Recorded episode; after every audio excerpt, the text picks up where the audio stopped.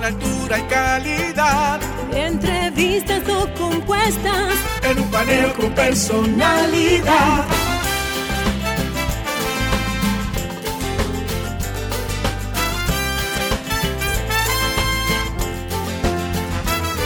Un paneo con habilidad. Encuentro e interrogatorio. Un paneo con agilidad. Para lo importante y notorio. Un paneo Sin recreo. Un paneo sin abucheo. Un paneo En su apogeo. Paneo, paneo, paneo.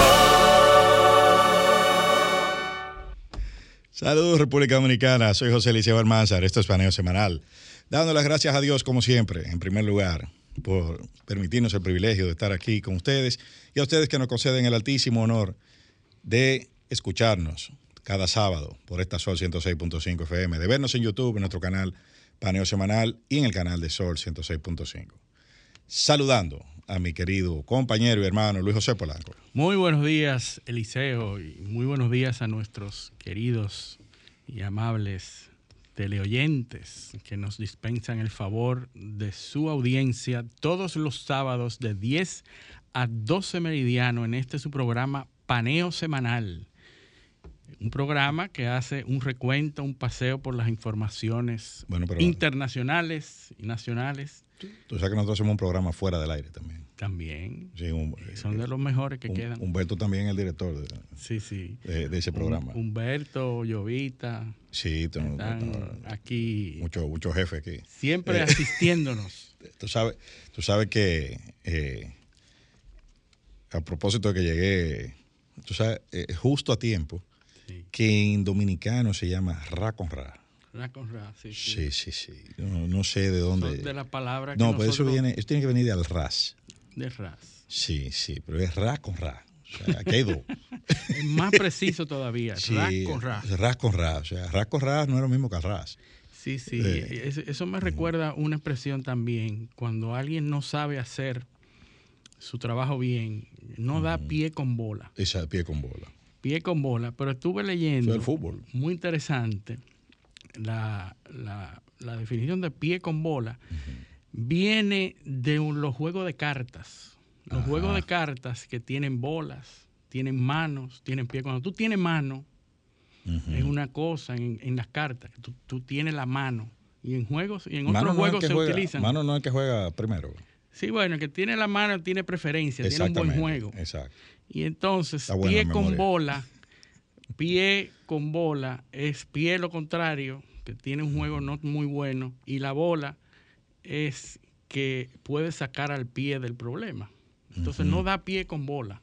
Exacto. que Y es alguien que no, que no le va bien en el juego. Exactamente. No tiene, tiene el problema, pero no tiene la solución. Exactamente. Entonces Sí. ese es el origen de la, de la expresión pie con bola. Y también la clasificación del conocimiento criollo. Eh, El conocimiento criollo está clasificado en letras y números.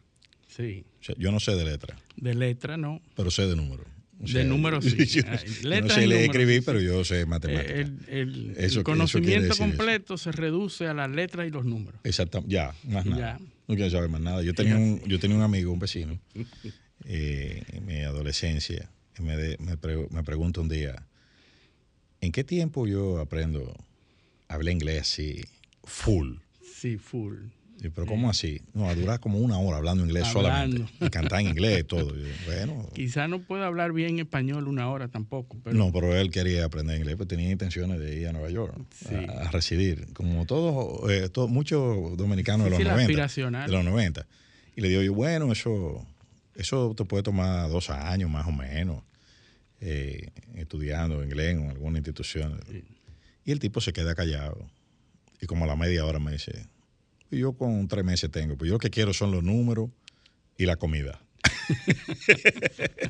él redujo. Sí, él no, vio- él- él- dos años él lo encontraba demasiado, entonces redujo su expectativa y él entendía que en tres meses ya él, él dominaba. sí, sí, Pero bueno, vamos a, vámonos a lo internacional. Eh, internacionales. Tú sabes. Eliseo, que hoy, el primero de octubre, se celebra la fiesta nacional de China. Por eso queremos comenzar a, con a- China. a ponerle en China. otra Vamos a hablar un poco de China. Eh, el día primero de octubre es la fiesta nacional de la proclamación de la República Popular, China. ¿verdad? Que fue proclamada a eso de los 49 por ahí. Y se, da después de muchas de, muchos muchos años de guerra, de revolución, guerra civil. Eh, la China estuvo siempre eh, eh, vapuleada por revoluciones internas entre el Partido Nacionalista Chino y el Partido Comunista Chino. Es decir, dos facciones que se disputaban que se Dio, que se dio un proceso muy, muy, claro, guardando la distancia porque eh, eh, son, hay diferencias, pero hay puntos comunes con la Revolución Rusa. Sí, Eran dos países eh, con un sistema feudal. Feudal. entrando el siglo XX con un sistema feudal. una, basado básicamente en la agricultura. Como y, en el vasallaje. Y en el vasallaje. donde no había prácticamente movilidad social. Entonces, eh, eso, eso es lo que genera, o sea, se generan dos, eh, dos movimientos eh, sociopolíticos internos importantísimos, con un territorio, un territorio enorme, una diversidad cultural tremenda en esos países y hubo que alinear a todo el mundo de una forma que de, en Occidente se considera no, no, democrática. No democrática. Y bueno, eh, uno de los, de los eh, pilares que se le reconoce a China es de haber modificado el comunismo y, y hacerle un comunismo al estilo chino. Entonces, sí, pero fue como un medio de autopreservación de preservación de la, de, la revolución para no ser eh, penetrado culturalmente por los rusos. sí, ellos, ellos generaron una versión comunista que le iba bien a la China de ese momento, que, como dije anteriormente, era eh, básica, prácticamente eh, eh, agro de agricultura, ¿verdad? Basado en, la agricultura. Sistema feudal, feudal agrícola. Agrícola, correcto. Sin industria. No, había ningún tipo de industria. Y entonces, estas guerras que llegaron a su punto máximo en su segunda ocasión, porque la primera, la primera parte de la guerra civil de, China ocurrió en el, en el 1929, 10 años en esa pugna, se interrumpe por unas guerras de ocupación, la guerra japonesa, japonesa eh, sino japonesa, y se, se detienen las pugnas internas para defenderse del agresor la ocupación de Manchuria. La ocupación de Manchuria. Y entonces vuelve y se reanudan de nuevo en el 46 y duran tres años más hasta el 49, cuando Chiang Kai-shek es prácticamente expulsado. Que Chiang Kai-shek como líder del Partido Nacionalista. Que tenía un apodo en inglés de Cashman Check. Cashman. Porque, y ese apodo viene porque cuando se retira ya derrotado de la China, se lleva todas las reservas, millones de dólares que el gobierno, que, el, Estado tenía para resolver los problemas más acuciosos. Se lo lleva y se refugia en Taiwán, que es donde forma la República de China, Taiwán. Entonces, de ahí viene esa, esa rivalidad que nunca llegó a acordarse, que se mantuvo siempre separada, eh, Chiang Kai-shek en Taiwán y Mao Zedong, que así era que le decíamos antes. pero, Mao Zedong. Mao Zedong, ¿verdad? Pero nosotros decíamos Mao Zedong. Y así lo conocimos en nuestra infancia, Mao Zedong. entendíamos? Así es. Entonces, cuando ustedes vean Mao Zedong, es el mismo Mao Zedong que nosotros estudiamos, los más adultos, ¿verdad? Y entonces, ¿por qué traigo a colación esto de Mao Zedong, Mao Zedong? porque Mao Zedong se mantuvo por muchísimo tiempo, casi 27 años, en el liderazgo, siendo líder de China, de la China comunista, ¿verdad? Eh, se mantuvo y ha sido el mayor líder jamás conocido en China. 27 años en el poder, estuvo brevemente fuera del poder por unas reformas que había, que había iniciado que provocaron una hambruna muy fuerte en China y por en algún momento hubo movimientos dentro del Partido Comunista para sacarlo del poder eh, de manera informal, se sacó del poder, pero Mao Zedong maniobra y lanza la revolución cultural. Exacto, eso te iba a decir. Que es la que hace que adoctrina a los jóvenes y a la población para preferir la, línea de Mao Zedong y entonces le gana a todos los demás a través de esa, de esa maniobra de revolución cultural que lo que lo que logró fue que es la base ideológica del de, régimen de lo que es la China actual. Correcto. Eh, eh, porque eh, ¿qué, ¿qué, fue lo que hizo Mao? Fue afianzar a nivel doctrinario y, o sea, darle profundidad, ideológica a lo que estaba a lo que estaba pasando. Una lógica en la cual los, los, habitantes se sentían identificados. Y bueno, eso fue eh, fue parte de, la, de la conformación de lo que sería el, comunismo chino, que aún se mantiene. Como tú señalas, se sienten identificados. Pero, pero, porque Pues eso tiene una razón.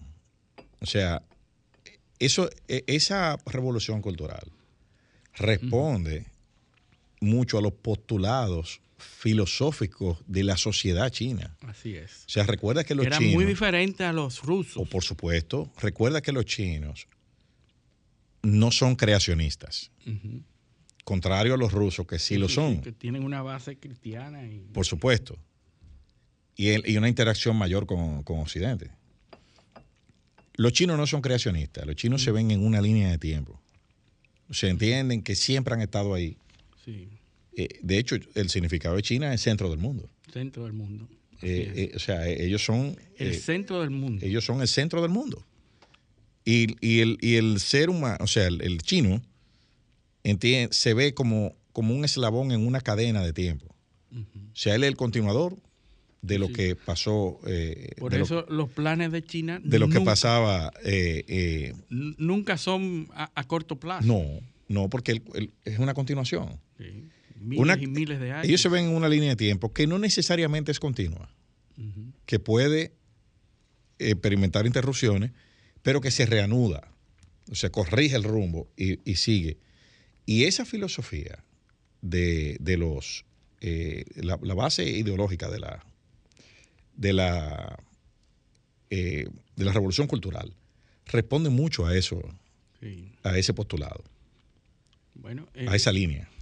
ellos eh, tienen bajo su criterio el, el, fin del siglo de la humillación china. Tú sabes que eh, el, siglo de, la humillación es un concepto muy conocido en China porque viene de, de 1839 a 1939, donde fueron ocupadas por grandes potencias. Y el opio los ingleses, los mismos rusos, todos han, ocuparon China durante un siglo. Coincidió con una degeneración interna de la sociedad por el tema del opio. Correcto, correcto. Entonces, ellos formulan todo su planteamiento en torno a haber salido del siglo de la humillación y recobrar el, el, poderío de la China. Entonces, ¿a qué viene esto?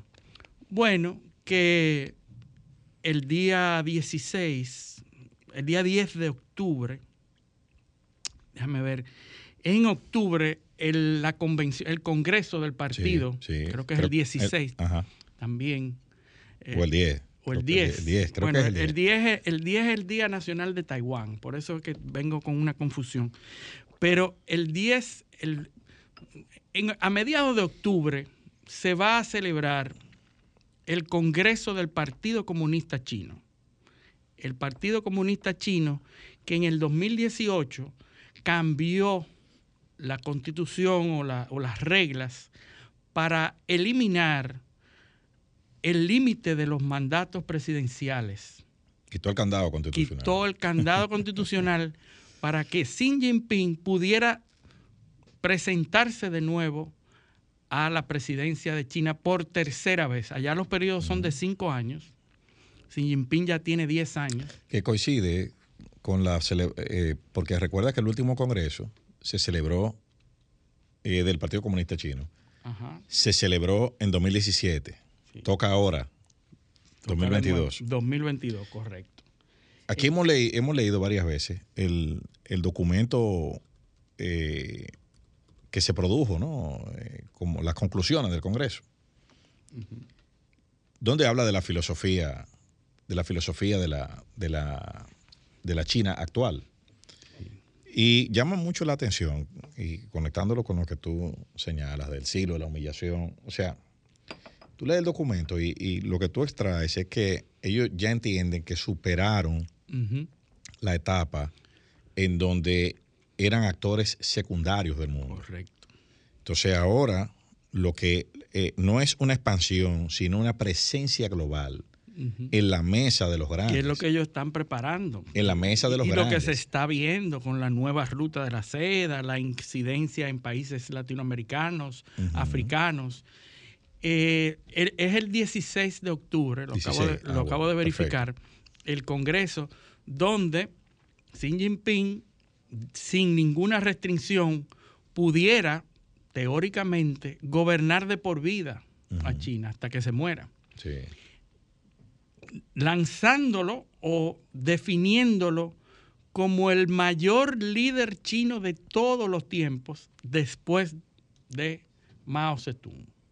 Mao Zedong. Entonces ya lo están equiparando con Mao Zedong. Mao Zedong. Eh, y lo están mirando como el gran líder de China después de Mao Zedong. Entonces, ¿qué pasa con esto? Que eh, Mao Zedong en algún momento, el breve tiempo que estuvo fuera del poder, lo hizo por un problema económico, por una hambruna y por tomar unas medidas que eran necesarias para reorganizar la economía. Y resulta que Xi Jinping está en ese mismo terreno. Sí, claro, por la ralentización del la ralentización, los chinos están viendo que las posibilidades que tenían hace dos años, tres años, la bonanza económica, está mermando. Y entonces ahí viene la, el símil entre Xi Jinping y Mao Zedong. A China le, vendrán los, los dolores del, crecimiento, del, desarrollo. crecimiento, así es. China enfrenta muchas amenazas o problemas, vamos a decir, de administración de, del crecimiento y la prosperidad. Cuando una economía crece 7, 8%, 6%, una economía de ese tamaño, constantemente y un año te crece un 2.5, hay un, hay, una, hay, un, hay un tema. eso se puede ver como una señal de encendido de alarmas. Pero, óyeme, eh, es una economía que se, que se ha triplicado, cuadruplicado su tamaño en, los últimos 20 o 30 años. Ahora, ¿en qué ha basado China su, su crecimiento? Bueno, bajas regulaciones en la producción, y tener mucha gente.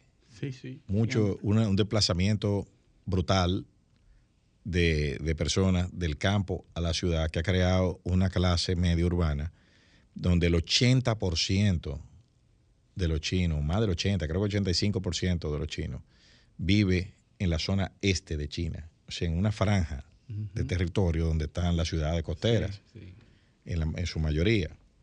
Eh, claro, hay otras que no, pero bueno vive en la franja este. Eso ha dejado el resto del país prácticamente desierto. Todo el mundo se ha mudado ahí. y todo el, mundo, centro de la actividad económica. Todo el mundo se ha mudado a las ciudades. Eso te ha creado una clase de una población urbana que tiene otras aspiraciones. Y ahí viene una amenaza, la amenaza demográfica en China. Las tasas de reproducción han bajado drásticamente.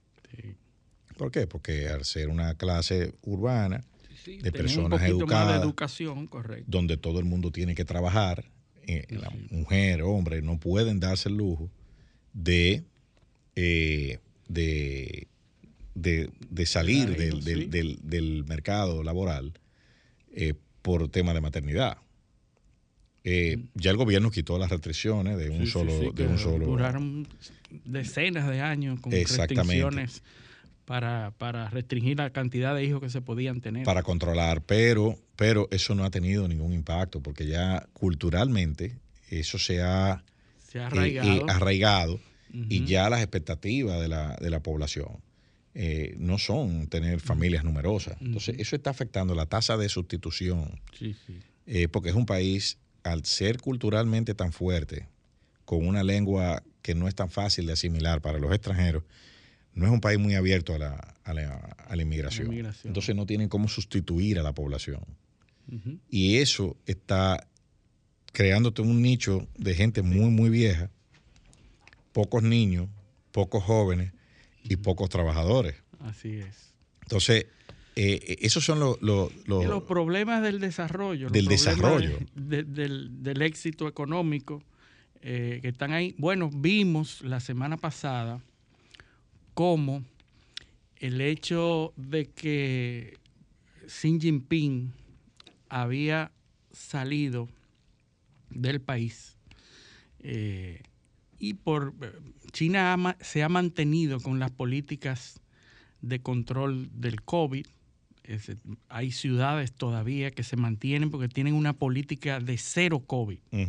Es decir, no es manejando el COVID que están, sino en cero COVID, limitando el desplazamiento en las ciudades. Y entonces hay, unas, hay unos protocolos muy estrictos que siguen en China, incluyendo el presidente que cuando salió del país estuvo ¿En, eh, cuarentena? Entonces, como está en cuarentena, se aísla de la... en Uzbekistán. Uzbekistán, en una reunión, llega del país, se mantiene en cuarentena, sale del escenario público y entonces en, la India un periodista eh, a través del Twitter eh, reporta que hay una, una, una disminución considerable de los vuelos que, no tenía nada que ver con eso, pero se, reportó.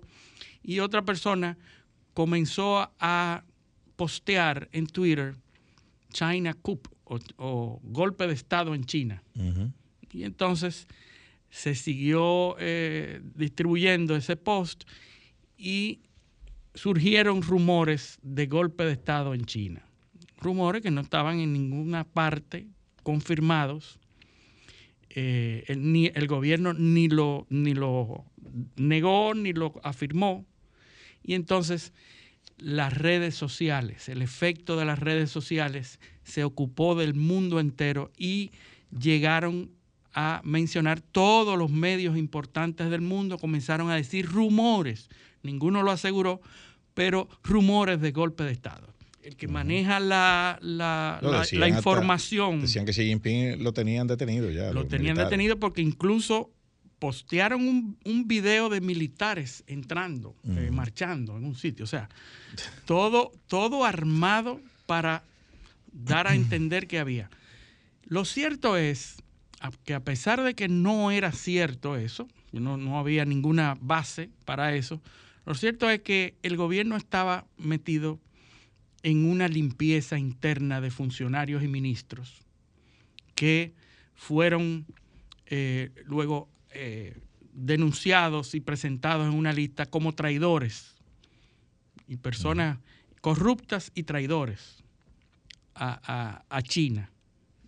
Y pudiera haber sido que no necesariamente Xi Jinping estuviera derrocado, sino que había un movimiento interno de eliminar unos cuantos ministros que estaban eh, operando por debajo a, raíz o a propósito del Congreso que viene en el 16 de octubre. Es decir, todas las fuerzas políticas tratan de buscar eh, la movilidad, de subir en todos los puntos del mundo, en todos los partidos hay adversos. sí, porque hay, hay 2.500 aspirantes a entrar al, organismo máximo del partido. Y es lógico que se produzca algún nivel de competencia. Competencia y se da todo este tipo de cosas. Algunos son eh, denunciados como traidores y se eliminan y otros no.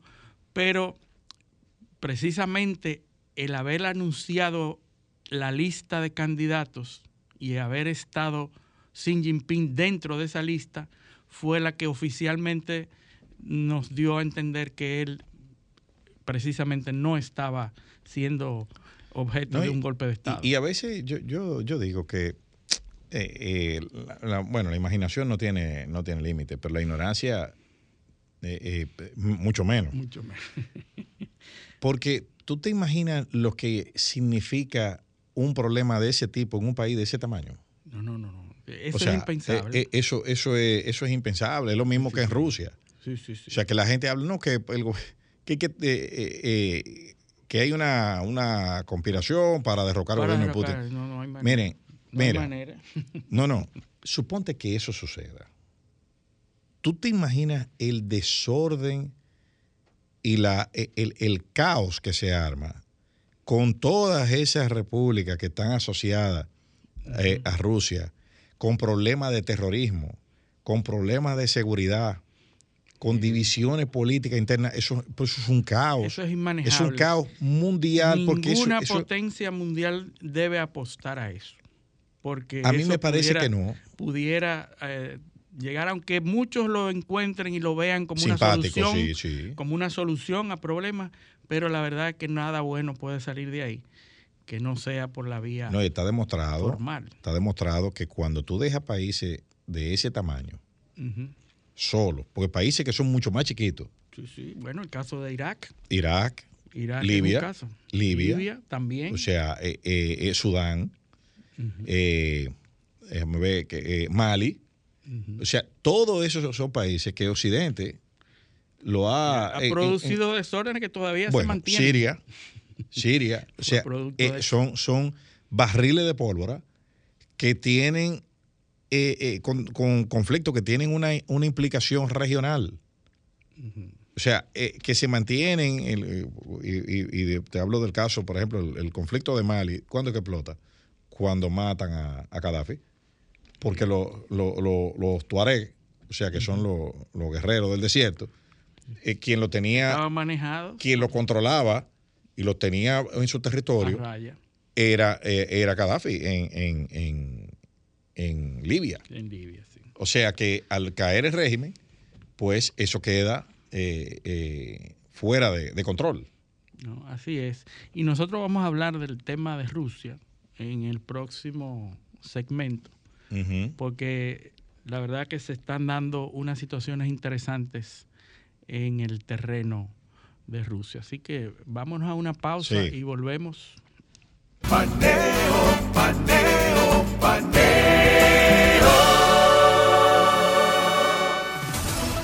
Sol 106.5, una estación del grupo RCC Miria. Continuamos en su espacio Paneo Semanal por esta Sol 106.5 FM. También en YouTube, nuestro canal Paneo Semanal y en el canal de Sol 106.5, así como en nuestras redes sociales, Instagram, Facebook y Twitter, Paneo Semanal. Bueno, y, habíamos comentado que íbamos a abordar el tema de Rusia. Eh, como siempre, como todos los, todas las semanas, hablamos de Rusia, porque no se puede quedar el conflicto más importante del año. Yo diría, todas las semanas se producen eh, informaciones que son de importancia mencionar. Eh, habíamos hablado la semana pasada de que Rusia estaba promoviendo una especie de referéndum en cuatro de las grandes zonas de Ucrania que ellos eh, han invadido. habíamos hablado de que dos de esas zonas, que son eh, Donetsk y Luhansk, eh, que fueron... Y Gerson, creo que Sí, hay, hay cuatro, son Donetsk, Lugansk, Gerson y Zaporilla. Zaporilla. Son cuatro. Ahora, las dos primeras fueron las dos que fueron la excusa de Rusia para, para la invasión, que era eh, el Donetsk y el Lugansk, que son al noroeste, que son al perdón, al Noreste. este, noreste, el noreste, donde había, y habíamos dicho que había una población mm, eh, mixta, había muchos, muchos rusos, muchos rusoparlantes, y que había una zona que no era del todo adversa a los rusos. Y eh, la, excusa en febrero era de que esas provincias estaban siendo amenazadas por el gobierno de Ucrania y que ellos eran una especie de liberadores de, de esas provincias y que la gente de ahí lo que quería era eh, anexionarte, anexionarse a Rusia. Y entonces que el gobierno de, de Zelensky estaba eh, oprimiendo a esa, a, esa, a esa población completa. Bueno, pues ahora, en un giro importante, y le vamos a decir por qué, Rusia promueve unos referéndum a la población de esas cuatro provincias, de esas cuatro zonas, para que los habitantes de esas zonas decidan si se quieren unir a Rusia o no. Una especie de referéndum que eh, a, cualquiera, a cualquier persona le parecería justo decir, bueno, que los pobladores y la población decida. Pero ¿qué pasa? Que este tipo de actividades y este tipo de votaciones está prescrita, eh, proscrita en, el, en, la, en la Carta de las Naciones Unidas porque se produce en medio de un conflicto militar. Y entonces, la, la Carta de las Naciones Unidas prohíbe que en medio de conflictos, en zonas de guerra, se produzcan consultas a la población que puedan afectar su autonomía. ¿Por qué? Por una sencilla razón. Si Claro. usted está metido en un, en un conflicto militar con personas armadas al lado pidiéndole que vote, usted no va a ser loco de votar por otra cosa que no sea lo que los militares quieren que usted vote. Entonces, este tipo de consultas, este tipo de elecciones no es legal. Y la semana pasada se produjeron, en las cuatro provincias, se produjeron referéndums que, como era de esperar, salió victorioso el ánimo y la, y la voluntad de anexionarse a Rusia. El porcentaje, 95%, 96%, 97%. Solamente en Gerson Ujú. la- la- la- la- el porcentaje fue 87%. Es decir, que todas Sí. las otras, Sí, sí. 95, 96, 97, y Gerson, bueno, ahí hubieron unos más, más valientes, unos Ujú. 15% más valientes Que votó que no. que votó que, que votó que no. Es decir, que el 87%, entonces Rusio, eh, Putin se destapa en Rusia con, un, con una celebración magnífica, estruendosa, con los cuatro designados para administrar cada una de esas provincias. Rusos, por supuesto.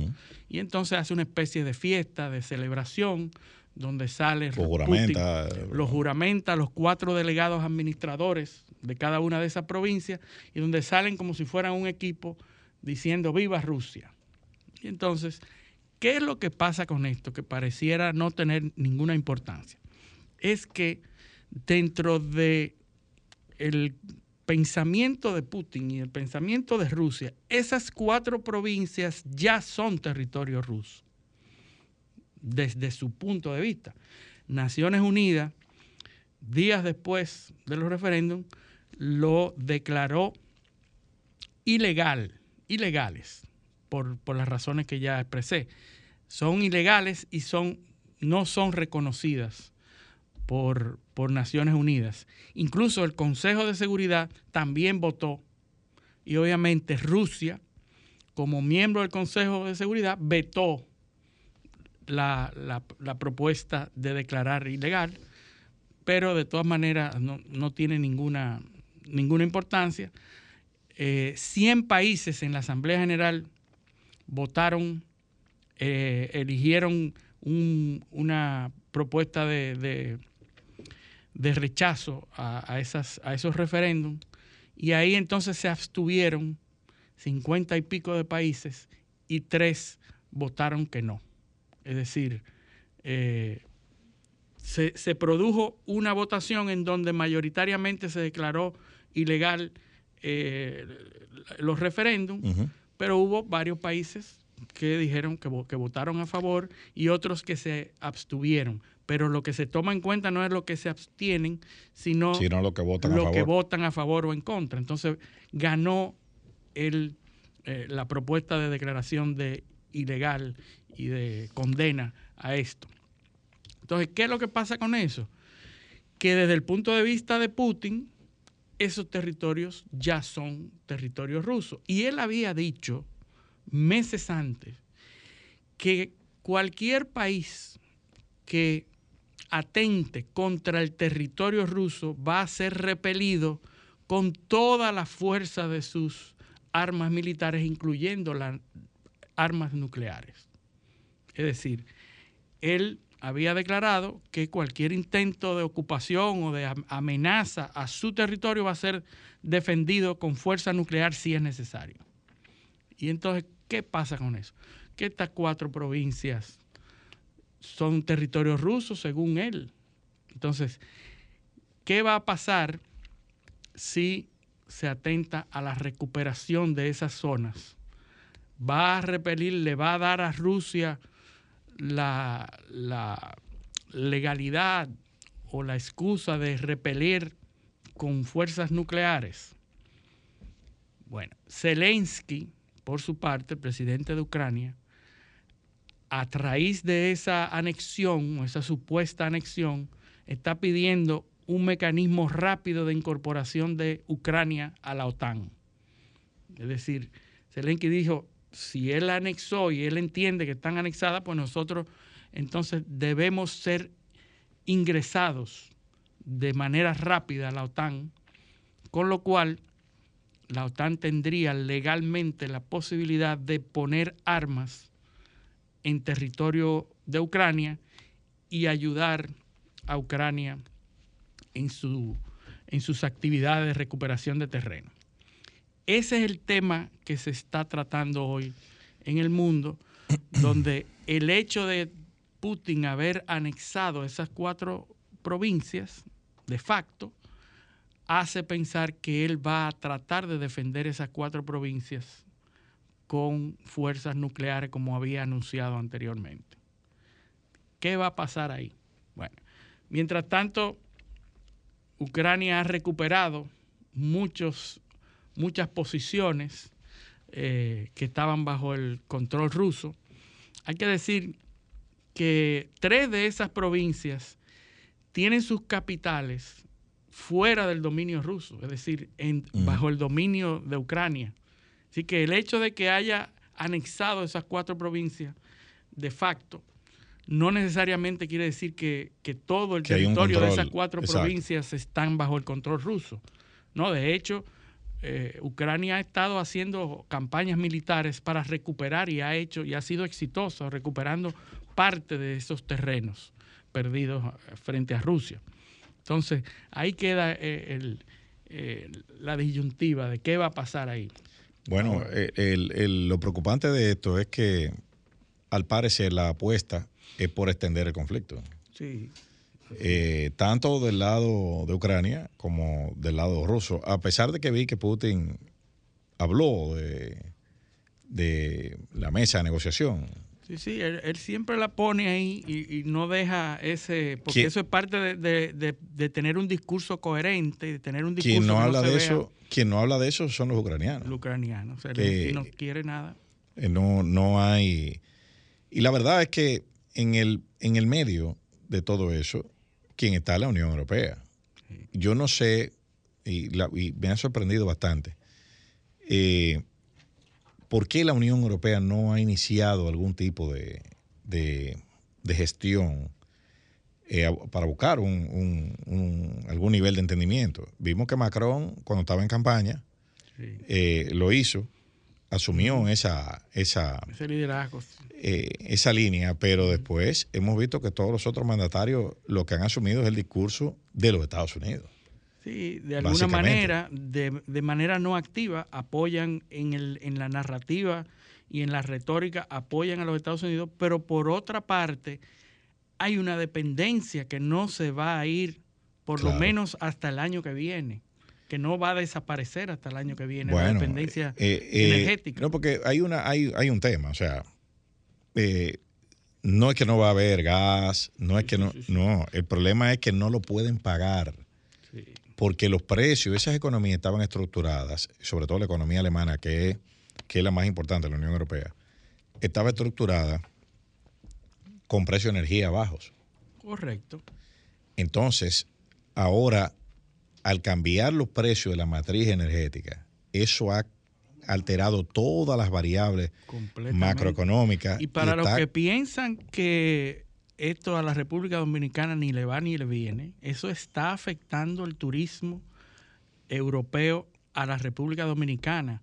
Ya muchas de las empresas de, turismo y de agencias de viajes están sintiendo la, merma del flujo de turistas a República Dominicana porque los alemanes, por ejemplo, primero tienen que sacar dinero para pagar la energía y luego viajar. Claro.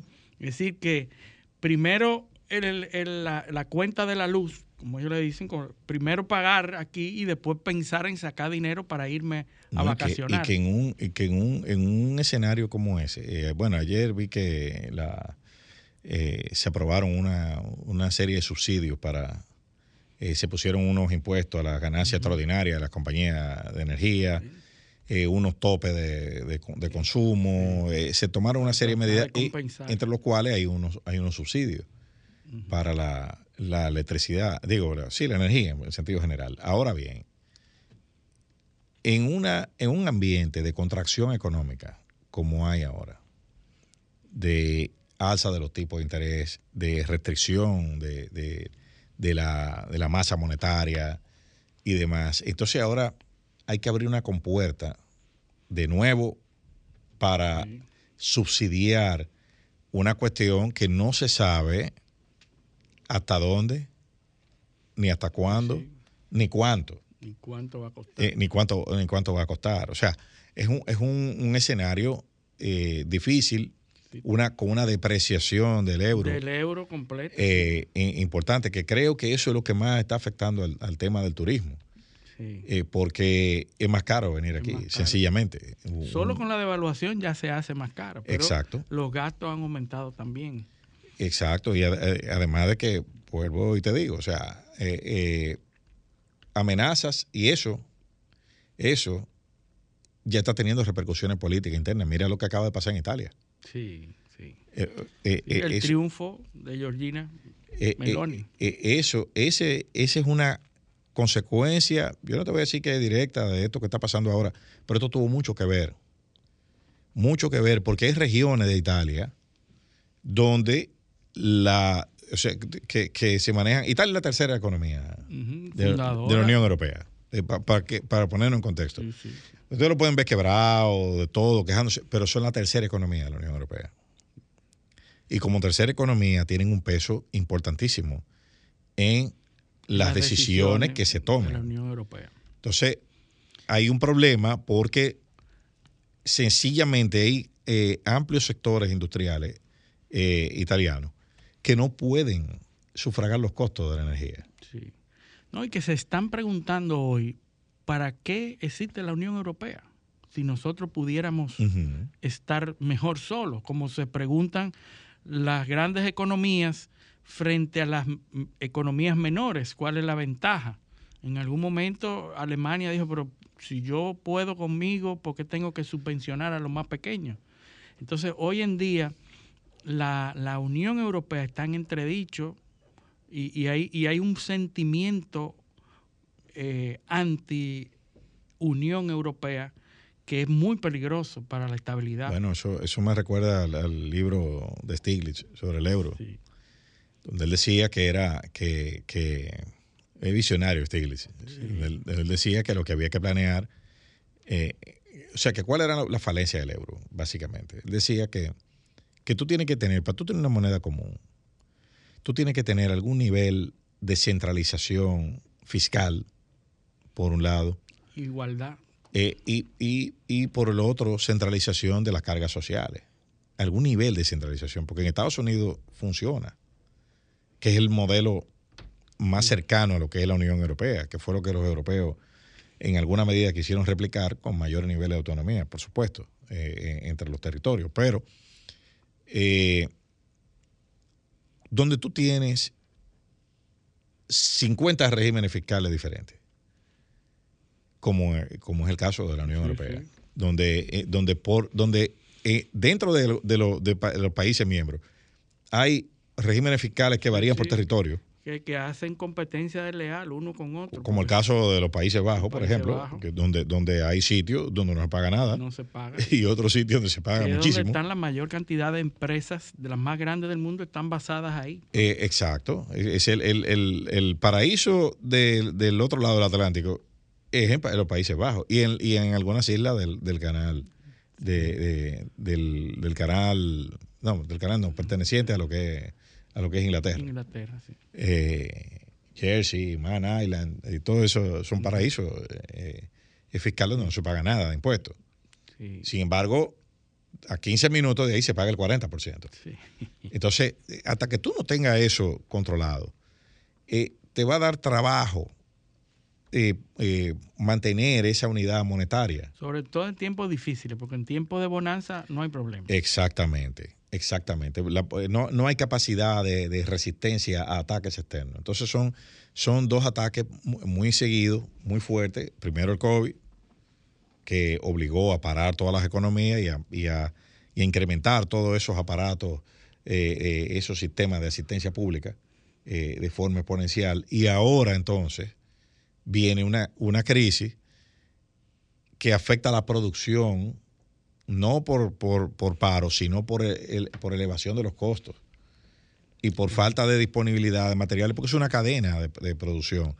Eh, tú no haces nada con, con tener una, una, una industria automotriz desarrollada si lo que hacen las partes no pueden hacerla. Sí, sí. No pueden hacerla porque no tienen contrato a largo plazo con precios, que no, eh, los cuales no pueden cumplir porque se le han disparado los costos de una forma imprevisible. Sí, así es. Y, y tú mencionaste ataques y quisiera traer a colación el tema de las de las filtraciones de las del Nord Stream 1 y el Nord Stream 2, que en esta semana se dio a conocer la noticia de que grandes fugas eh, de, en estas dos eh, tuberías que vienen de Rusia y que le suministran gas a Europa, Alemania principalmente, tienen esa- esos dos grandes tuberías que se ha descubierto que ha habido unas fugas masivas de gas.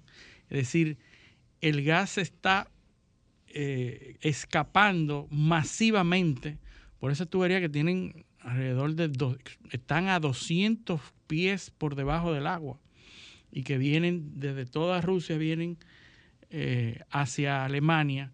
Y resulta que en una parte, frente a las costas de Noruega, se ha descubierto que hay una fuga masiva. ¿Cómo se produce esa fuga?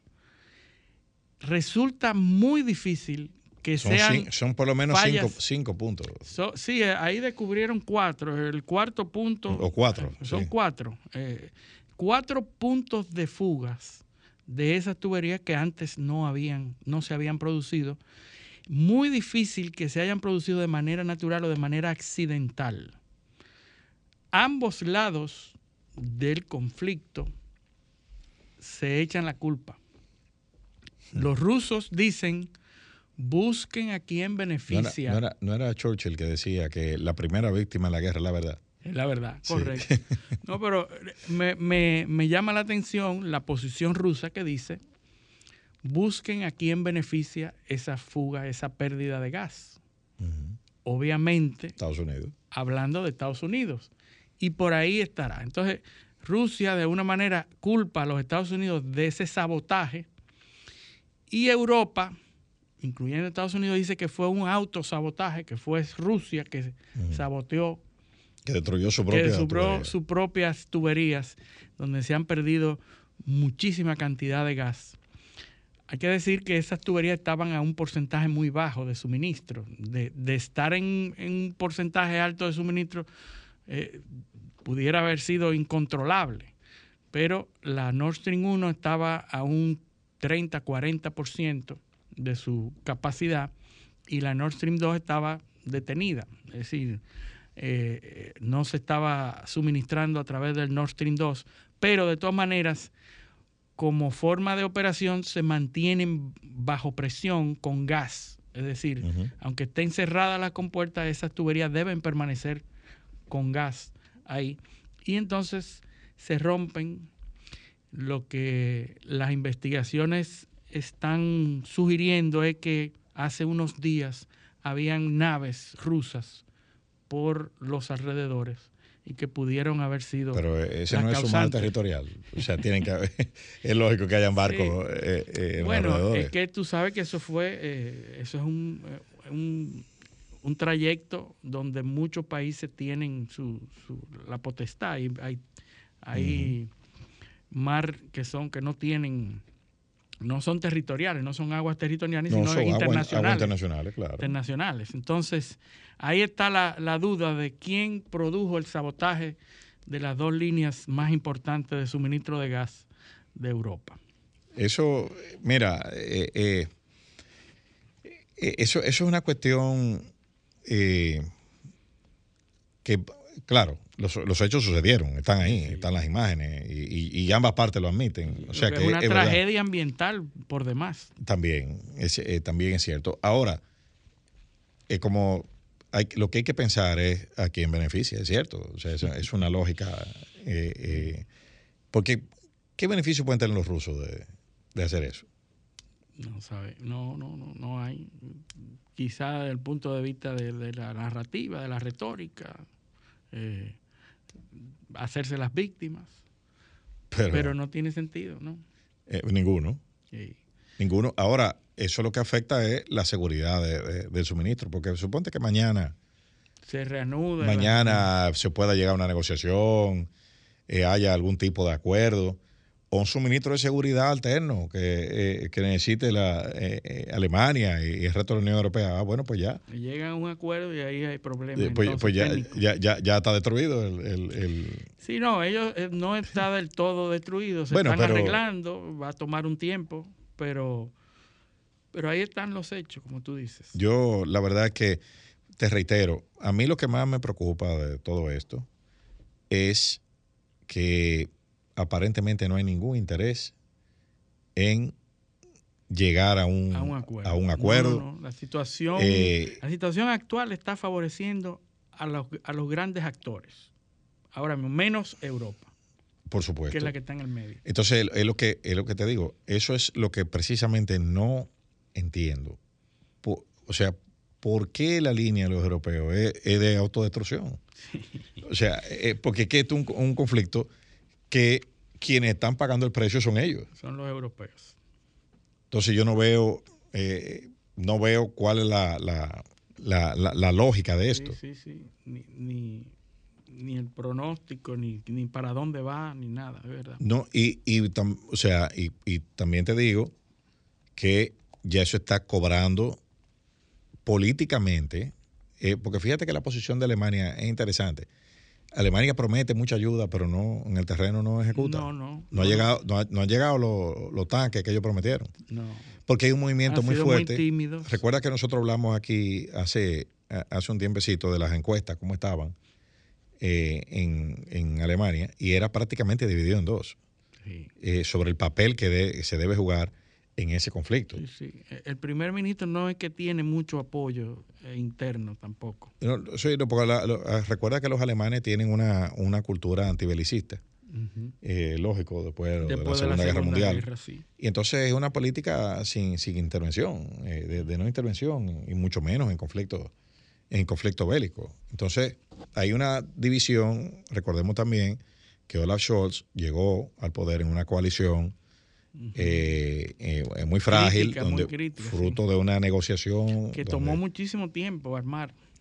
No, no solo tomó mucho tiempo, sino que hubo una fragmentación, porque si, si hubiesen sido dos, dos bloques, eh, es más fácil, pero aquí lo que había es una, es una fragmentación Sí. eh, eh, enorme del, del, del tema de, de la- de los apoyos políticos y hubo que negociar, mucho negociar mucho, sí. para, para llegar. Entonces, gobernar en, esas condiciones, que no necesariamente eran de la misma línea. gobernar en esas condiciones con un gabinete eh, fraccionado, dos ministerios para ti, uno para ti, uno el otro.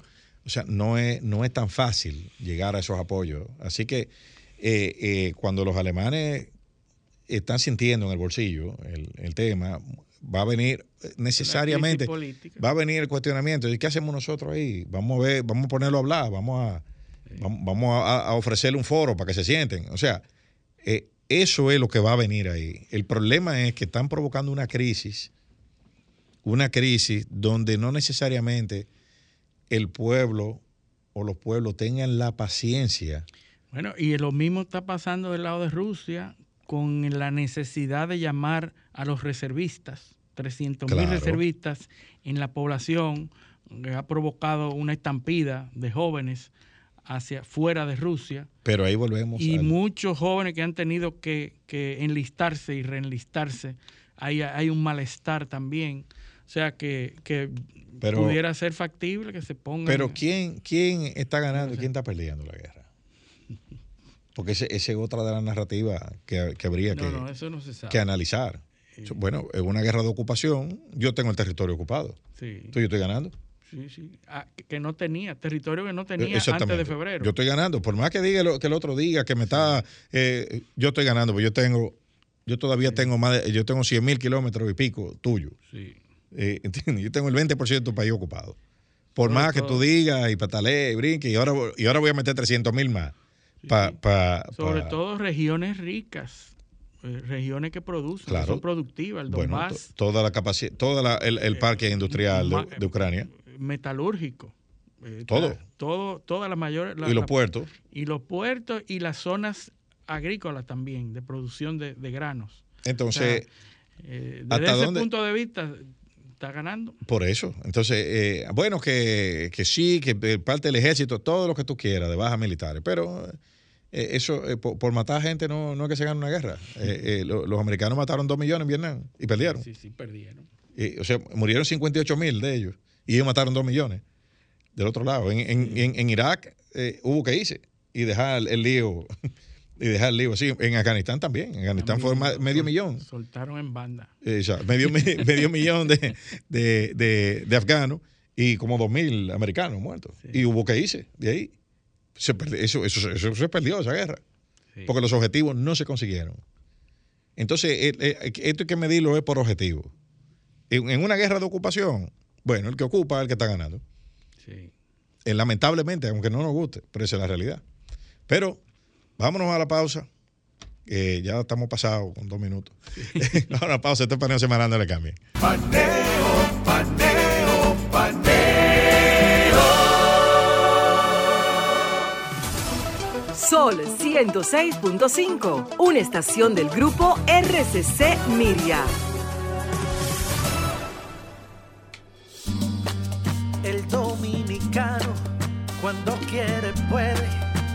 Como nadie para progresar. En su corazón, la esperanza crece, sabe que la fuerza está en la unidad. Dominicana, dominicano, somos vencedores si me das la mano.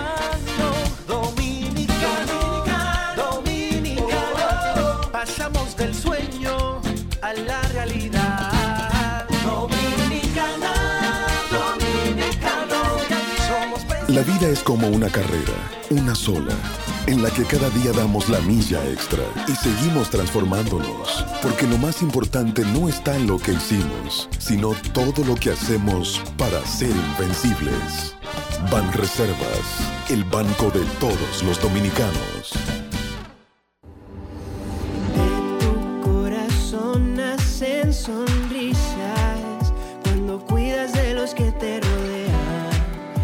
Esa fuerza que muestras cada día irradia tu salud y tu alegría. Somos más fuertes de lo que pensamos.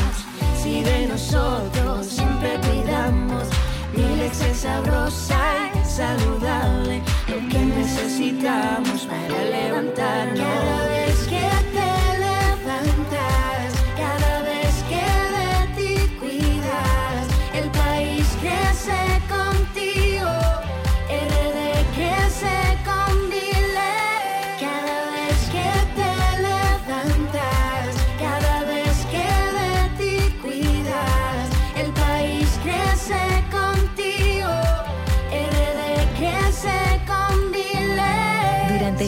generaciones hemos crecido sanos y fuertes con Milex, leche pura y saludable. RD crece con Milex. Cuando me levanto, que el sol me alumbre en la mañana, me tomo mi café del campo. Un cristal de cristal de caña es natural, de caña al 100%, la prefieren en la ciudad y en el campo también. Azúcar cristal de caña, naturalmente dominicana, disponible en supermercados y colmados en todo el país. Sol 106.5. La más interactiva. Paneo, paneo, paneo. Continuamos en Paneo Semanal por esta Sol 106.5 FM. También en YouTube, nuestro canal Paneo Semanal y el canal de Sol 106. Así como nuestras redes sociales, Instagram, Facebook y Twitter, Paneo Semanal. Seguimos en lo internacional. Internacional. Eliseo. Mañana, Mañana hay elecciones en Brasil. Dos candidatos con las mayores posibilidades de ganar las elecciones. Ignacio Lula da Silva, con más de un 50% Alias Lázaro. en las encuestas, ¿verdad? Y el actual presidente Bolsonaro, Jair Bolsonaro, que sabemos que es como una reedición de Donald Trump en Latinoamérica. Al menos así se vendió. Se vendió como eso en un candidato ultraconservador frente a un candidato de la izquierda, o que se ha autodefinido como de pensamiento de la izquierda. Y entonces está Brasil polarizada entre dos extremos, ultraderecha e izquierda, eh, con, con propuestas muy diferentes. Por ejemplo, Bolsonaro está a favor de que se explote mineramente las Amazonas y que se, se permita explotar para empresas mineras, que hay unas riquezas en, en el, en la Amazonas. Y, y además que se liberen las trabas eh, bioambientales y eso, la derecha como tal. Y eh, Lula da Silva, por el contrario, que pide que se proteja la depredación que está ocurriendo en la selva amazonas.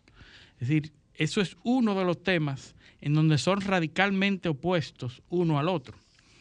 Eh, da Silva, por ejemplo, Lula da Silva eh, promueve la, la- o acepta la política de género, de que hay que defender a la mujer, de- es más progresista, mientras que Bolsonaro es contrario, Sí, es centro izquierda. centro izquierda Eh, eh, Lula, Lula. Y, y- y Bolsonaro derecha. Entonces Bolsonaro dice que eh, Dios, familia, patria y libertad, que son los, los- los, se parece a, nuestro lema, Sí. Dios, patria y libertad, pero Bolsonaro pone a la familia. Y entonces habla mm, de, la, de los peligros que se, a los que nos enfrentamos con respecto a la familia. ¿Y qué provoca esto? Bueno, que su, su única salvación para Bolsonaro, su única salvación es el apoyo masivo de las iglesias, de las iglesias evangélicas. Es decir, hoy la prensa brasileña habla de que la última carta que le pudiera dar la ventaja a Bolsonaro son las iglesias evangélicas. ¿Verdad? Entonces, por el contrario, Lula, que ya tiene y se ha mantenido desde abril puntero en las encuestas, con un 50 o más por ciento, eh, se habla de que eh, le lleva más de 10 puntos a, a Bolsonaro. Eh, hay encuestas que sitúan a Lula con un 48 frente a un 38. Hay otras encuestas que dicen que son 50 y 40. Es decir, siempre, todas las encuestas hay- ha- hacen una diferencia de 10 puntos, de Sí. 10 puntos porcentuales. Ahora bien, las elecciones en Brasil se tienen el esquema parecido a República Dominicana, quien tiene más del 50%, es decir, Gana en el primera 50 vuelta. más 1 gana en primera vuelta. Si no tienes más del 50 más 1, pues entonces va a una segunda vuelta, solo los dos, los candidatos eh, punteros, el 30 de octubre. Sí. Pero todo parece indicar que Lula va a obtener el 50% más uno en la primera vuelta, salvo que la- el pueblo masivamente y las iglesias masivamente el día de las elecciones apoyen a Bolsonaro, en cuyo caso no llegaría al 50%, entonces iría a una segunda vuelta. Es decir, si Lula no gana en primera vuelta, iría a una segunda porque quien no tiene posibilidad de ganar en primera vuelta es Bolsonaro. No hay manera. Entonces, Lula tiene dos chances, Bolsonaro. Exacto. Bolsonaro tiene que lograr un apoyo extraordinario porque entonces los otros partidos que es más fácil apoyan a Lula que a, que a, que a Bolsonaro. Entonces, el panorama parece ser que Lula va a tener, eh, va a ser victorioso en las elecciones. Bueno, Bol- 158 millones de brasileños están Correcto, convocados o sea, a- mucha gente. Y Bolsonaro se ha mantenido criticando, en los últimos días ha, ha moderado, pero le ha dicho hasta sinvergüenza al presidente del Tribunal Superior Electoral de Brasil. Le ha dicho que eso todo están vendidos y todo están comprados. Ese ha sido el discurso. Por eso que decimos que se nos parece mucho a dijo, Trump. él dijo que no va a reconocer, que si él entiende que, que no, que la cosa no se hizo, que la han- cosa no se hizo como, como va, él no va a reconocer nada. Han criticado durante todo un tiempo el proceso de votación y las máquinas eh, electrónicas, la- las máquinas de, de votación. Es decir, que se ha mantenido con un discurso que hay que decir que en los últimos días lo ha moderado y ya representantes del partido de Bolsonaro han dicho que no, que van a aceptar, que hace, que tienen confianza en las elecciones, pero la verdad es que, que todo está de un solo lado prácticamente. Ahora, ¿cuál es el punto interesante de estas elecciones de Brasil? Que se disputan la presidencia el presidente actual y un muerto político que resucitó, un muerto político que estuvo incluso encarcelado 19 meses. O, o al menos alguien a quien, a quien intentaron matar políticamente y, y- y lo dieron por muerto. Lo dieron por muerto. Entonces, presidente acusado de corrupción de manera feroz y que fue encarcelado, ¿verdad? y, y duró muchísimo tiempo en donde nadie pensó ni la más remota posibilidad había de que Lula da Silva pudiera ser candidato sabes- de nuevo. sabes- porque fue inhabilitado en las elecciones próximas después de eso para que no participara. Claro. No, en la, en la que, bueno, en la, en la que, eh, obviamente, sí, sí, en la donde ganó Bolsonaro. donde ganó Bolsonaro. Pero, pero además de eso, tú sabes que uno de los, de los factores que están, que son los que están posibilitando la vuelta de Lula, el COVID, El COVID. el manejo torpe Sí. de Bolsonaro, que entró en la corriente de los negacionistas, Sí. eh, y la, la historia está ahí. Brasil es uno de los países que más, más muertes por COVID tuvo muchos en el mundo. estragos, muchos estragos. Hizo estrago en la, en la población. Él, él se negó a, a- a acatar las directrices de la, de la Organización Mundial de la Salud y lo que, y lo que estaban haciendo todos los otros países. Pues porque entró en la corriente de, de- de- de- de- Sí, de sí, negacionistas. que- sí, de, de con- de conspiraciones. Y eso, eso obviamente cambió el- el- la visión de los brasileños sobre su, su capacidad para dirigir eh, la- la- el conocimiento del Estado. Y lo otro era que su gobierno eh, estaba sustentado básicamente en esos ataques al PT. O sea, ahí se votó muy parecido a como se vota en muchos países de Latinoamérica, cualquiera menos fulano. Sí, sí, sí. ¿Entiendes? Pues en bueno, contra pues, de- pues ahí tienen a cualquiera. Sí. Eh, tú ves, eh, eh, llegó una crisis y miren a cualquiera gobernando. ¿Qué pasó ahí? Eso, eso fue lo que, lo, lo que pasó ahí. Ahora, claro, eso no sucedió de forma, de forma, eso no, eso no pasó solo, como dicen. Eso tiene, tiene su- su- sus causas. ¿Y qué es lo que pasa? Brasil es el octavo productor de petróleo del mundo. Es el octavo. Un país que- miembro de los grandes. Eh, de Sudamérica es el mayor productor de petróleo. Produce 2.5 millones de barriles de petróleo diario. Brasil. Produce más petróleo que Venezuela. Tiene las mayores reservas de aguas profundas. O sea, petróleo en plataformas submarinas, las mayores reservas del mundo, Sí. que, so- que es extraíble, ¿eh? de petróleo extraíble del mar, la tiene Brasil. Y el, la, la guinda del pastel es que la petrolera de Brasil es estatal. Petrobras. Petrobras. Sí, sí, objeto de muchos conflictos. Entonces, entonces, cuando tú ves todos esos ingredientes, en un momento X, Brasil se volvió eh, y su alianza, la formación de los BRICS, su alianza con Rusia, con India, con China y con Sudáfrica, para formar un bloque de instituciones paralelas, con una especie de fondo monetario, que eh, entre ellos, o sea, eh, fue, fue una cuestión que en determinado momento, con una administración hostil, como era la de, la de Trump, hacia la izquierda, hizo que los norteamericanos levantaran, eh, eh, se pusieran en alerta y activaran una maquinaria que culminó en todas esas persecuciones judiciales que provocaron el encarcelamiento de Lula. Ahora, ¿qué pasó?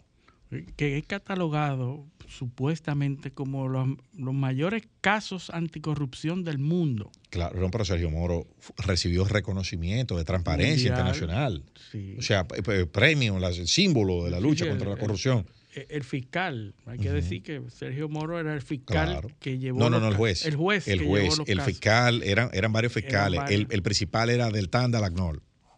O del Agnol, algo así. Sí, sí, Sergio Moro era el, el juez. Sergio Moro, que estando de vacaciones en una ocasión, interrumpió sus vacaciones para ir a conocer una. Porque era él el que, el que, Sí, sí, sí.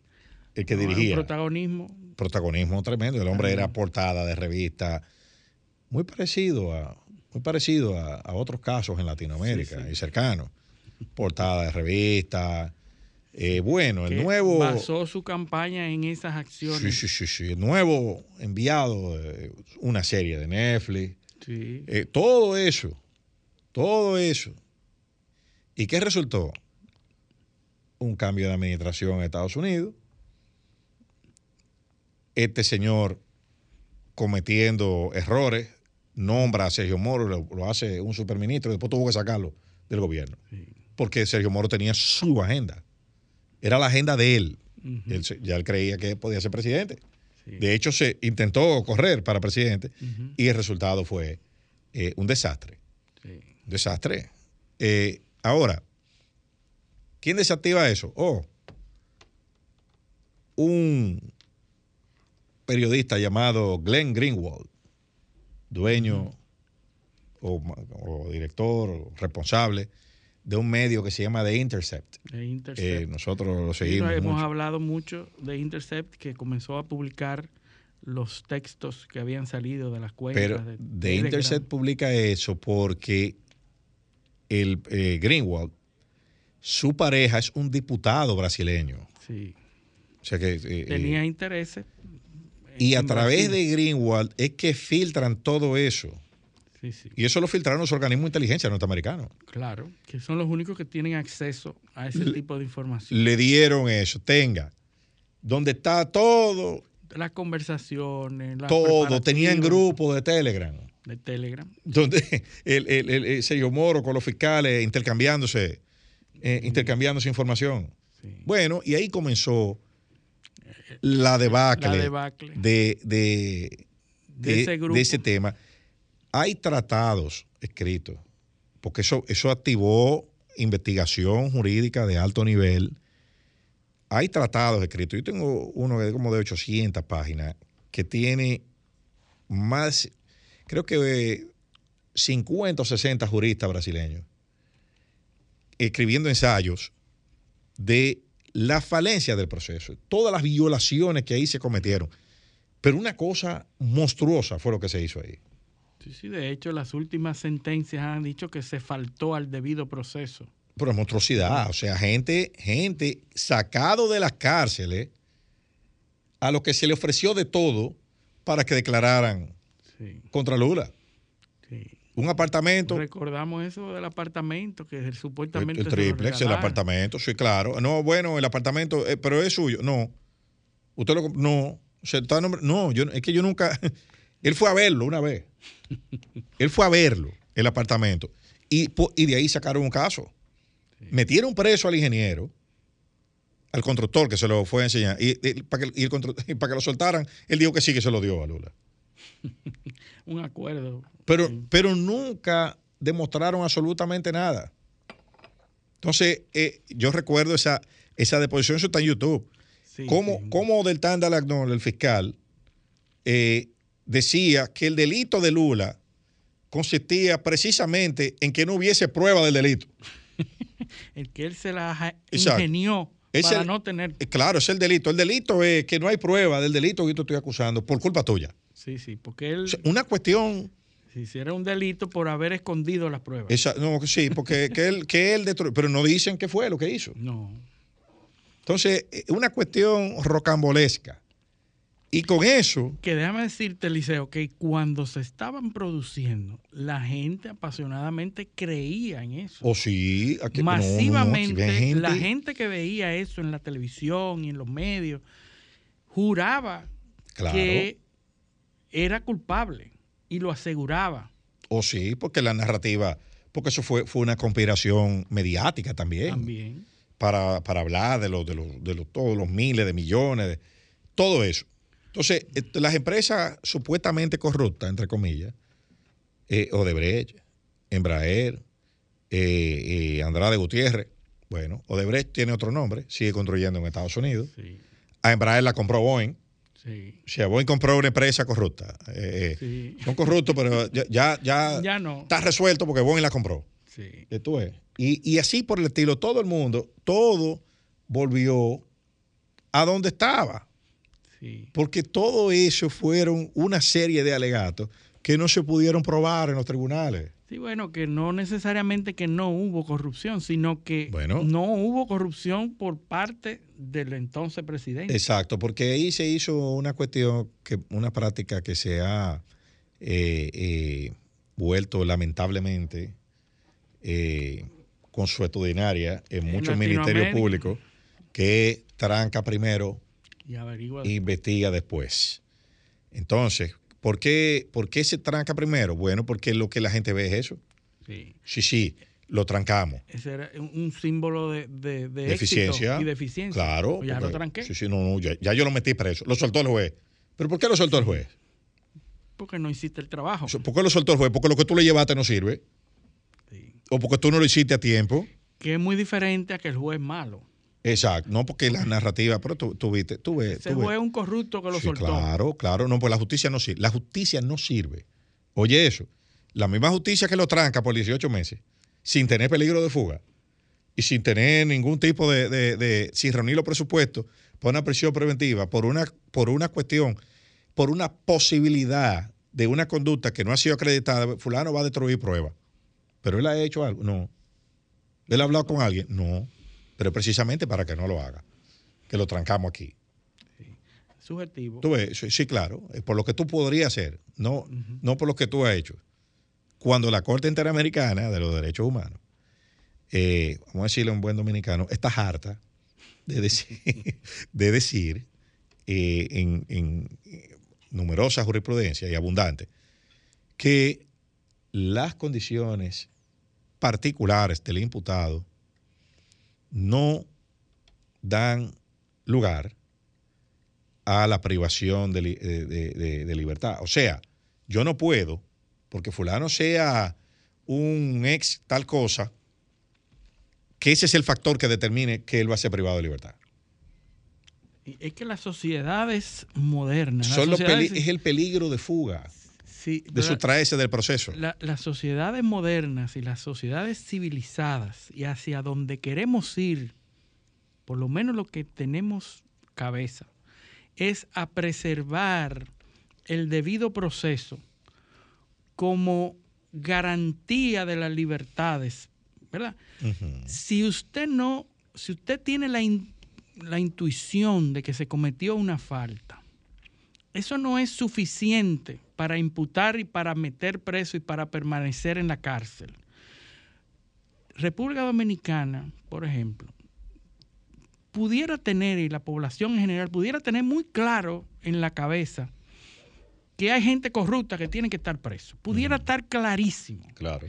El problema es que las sociedades desarrolladas tienen que valerse de un mecanismo para que eso se pruebe, para que en un tribunal se aporten las pruebas suficientes y que un juez pueda determinar sí o no. Pero ¿cómo tú vas a combatir la corrupción si tú no investigas, no pruebas lo que sucedió, no, no, no, compruebas los mecanismos que usaron para defraudar al Estado? Entonces, si tú no haces nada de eso, tú no puedes corregirlo porque tú no sabes lo que pasó. Sí, sí, no hay una intuición de que ese robot, Un alegato, sí, sí, yo, por supuesto. así mismo fue que pasó. Como Lo- tú exacto. oyes mucha gente en la prensa, en los diarios, en las reuniones, todo el mundo dice, sí, hombre, ese es Mira. un ladrón, ese es un ladrón. Yo por y, eso- y de verdad que lo puede pensar con la mayor convicción del mundo. No, no, yo- yo- Pero si usted no tiene las pruebas que demuestren eso de manera formal y como lo determinan las leyes y las normas, entonces lamentablemente esa persona no puede No, yo, ser condenada. No, yo, yo te voy a decir, yo te voy a decir más. En estos días, lo voy a traer aquí, que lo tengo ya en mi poder. Unos, unos documentos de un caso de corrupción eh, que está en los tribunales ahora. Para que tú veas el informe de investigación de esta Cámara de Cuentas sobre ese caso. O sea, lo vamos a leer aquí en el aire. Para que tú veas cómo es que se hace eso. ¿Cómo, ¿Cómo es que se hace eso? O sea, por ejemplo, te voy a dar un ejemplo.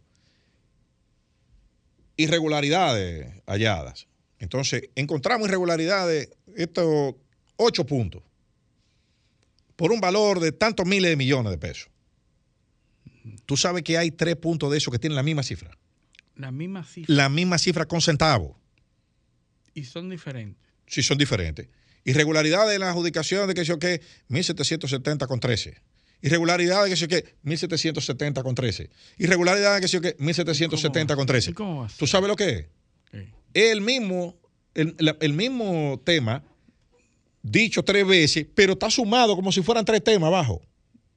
Por un valor de... Es por un valor de tanto. Cuando tú ves el valor, tú ves que es la sumatoria de todo. Y hay tres números repetidos. Pero- y esos, esas personas son contables porque son cámaras de cuentas. No, pero eso, lo aprobó el, el Pleno de la Cámara de Cuentas. Es un informe de auditoría que está en un tribunal depositado como prueba. No, y después se pretende que un juez no vea eso. Exacto. Entonces, cuando tú pones eso en un, en un, en un, en un informe, o tú pones gente, dice, eh, fulano de tal, era el, eh, el- el- el funcionario, tenía tal posición en tal institución, y él era que hacía todo eso. O por- y una certificación que dice que a esa persona nombraron dos años después. De los hechos. Do- no, dos años, exacto, dos años después de los hechos. Cuando tú, cuando ocurrió todo eso, esa persona no es, Pero es imputada. pero está imputada con una certificación, con certificaciones. De- de- o sea, así no se puede. Así no se, y todo es porque hay que acusarlo obligado. No, tú, Óyeme. Tú mencionabas el caso de, la, de las 300 puñaladas. Exacto. Hay un caso, hay un caso, salió, eh, hoy salió en la prensa, lo que dice la sentencia, lo que dicen los jueces en, la, en el dispositivo. La lectura íntegra está fijada para dentro de unos días. ¿Pero qué dicen los jueces? Bueno, el Ministerio Público en ese caso, dicen los jueces del, del- del- del colegiado, que lo- no soy yo que lo digo, ¿eh? a que después no vayan a... Tú estás defendiendo Sí, sí, no, no, no, a un criminal. ¿Qué dicen los jueces? Bueno, que hubo, que la- el Ministerio Público ofertó un DVD donde estaban las, eh, Las evidencias. no, el rastreo de las comunicaciones telefónicas que podían ubicar al imputado en el lugar. Lo ofreció, pero no lo presentó. O sea, en la oferta de prueba está, Figura como. pero el. DVD nunca lo incorporaron. Wow. Entonces, eh, suministran un video como evidencia donde se ve a una persona entrando a la casa de la, de, de la, de la Oxisa, pero esa persona no es el imputado. Wow. ¿Y cómo va a ser? Tampoco suministraron eh, evidencia de que al imputado se le hayan ocupado, eh, se le hayan encontrado restos de, de- de haber sostenido, eh, de haber reñido con la, Una- con la víctima. trifulca. O sea, peda- piel debajo de las uñas, etcétera. Tampoco suministraron nada de eso. Entonces, ¿qué le quedó a los jueces? Tenían que soltarlo. Y Pero probablemente, tú no llevaste vacío el expediente. pero probablemente haya sido eh, el, el verdadero culpable de eso. uno no pero- sabe, uno no sabe porque el fondo de eso no se discutió, porque no llevaron la prueba. Entonces, eso, eso implica que hay una falta de un tecnicismo en los fiscales, en el Ministerio Público, Bueno, que no están haciendo yo no el sé, trabajo pero como debe ser. yo no sé, pero yo, yo no, yo no sé lo que hay, si es lo que tú dices, yo, yo no sé lo que hay. Yo lo que sé es que en ese caso, un tribunal colegiado dijo eso. Pero eso es peligrosísimo, Eliseo, porque pudieran estar dejando libre por ese tipo de falencia Claro. a un criminal, Por supuesto, ¿verdad? por supuesto. No decir que puede ser imputado uno siendo eh, inocente, que eso ya la gente está cansada, Claro. ¿eh? pero dejar libre a un criminal porque no hizo bien el trabajo el Ministerio Público. Entonces, entonces yo lo que, lo que digo a la... eh, Que los malos son los jueces. Sí, claro. Mientras tú estás sometiendo y pidiendo medidas de coerción, es una sola narrativa. O sea, tú posicionas la, en, en- en- el imaginario popular una dimensión de los hechos abultada. Aquí te dicen, por ejemplo, en el caso del, del, del, del, ex procurador, que tú dices, en la construcción de la nueva victoria se cometieron irregularidades por tantos miles de millones de pesos. Pero ¿cómo va a ser? Eso, eso fue lo que costó la obra completa. Y no, Y irregularidades por valor de... no, pero, pero no está hecha la obra. Entonces tiene que Entonces- ser un poco menos. No, entonces no vale nada. Entonces lo que se hizo ahí lo hicieron gratis. Yo Sí, creo porque que si ahí se robaron. sospecho que era un poco menos de ahí. Por supuesto, si ahí se robaron. todo, todo lo que eh, igual igual que el No, caso hay, que, hay que decir que estamos haciendo un ejemplo. Un no ejemplo de- de inconsistencias. No estamos defendiendo a nadie. Yo no estoy defendiendo a nadie. El caso, el caso eh, eh, que está sonando en estos días de Donald Guerrero. Irregularidades por tantos miles de millones de pesos. Pero no se pagó el dinero. No le pagaron a nadie entonces. Todos se lo cogieron. No, pero es que no. Es que no es así. Entonces, entonces eh, yo, yo digo que con eso hay que tener mucho cuidado. Porque estamos entrando ahora en la fase descendente de la, de la pendiente.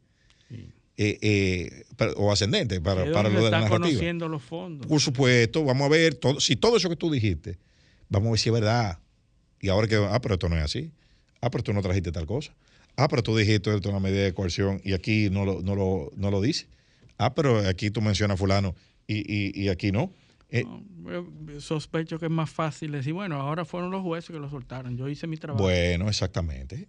Exactamente. Esa es la línea que se está llevando. Una pena. Pero eh, tenemos que irnos a nuestra tercera pausa. Esto es paneo semanal. No le cambien. Paneo,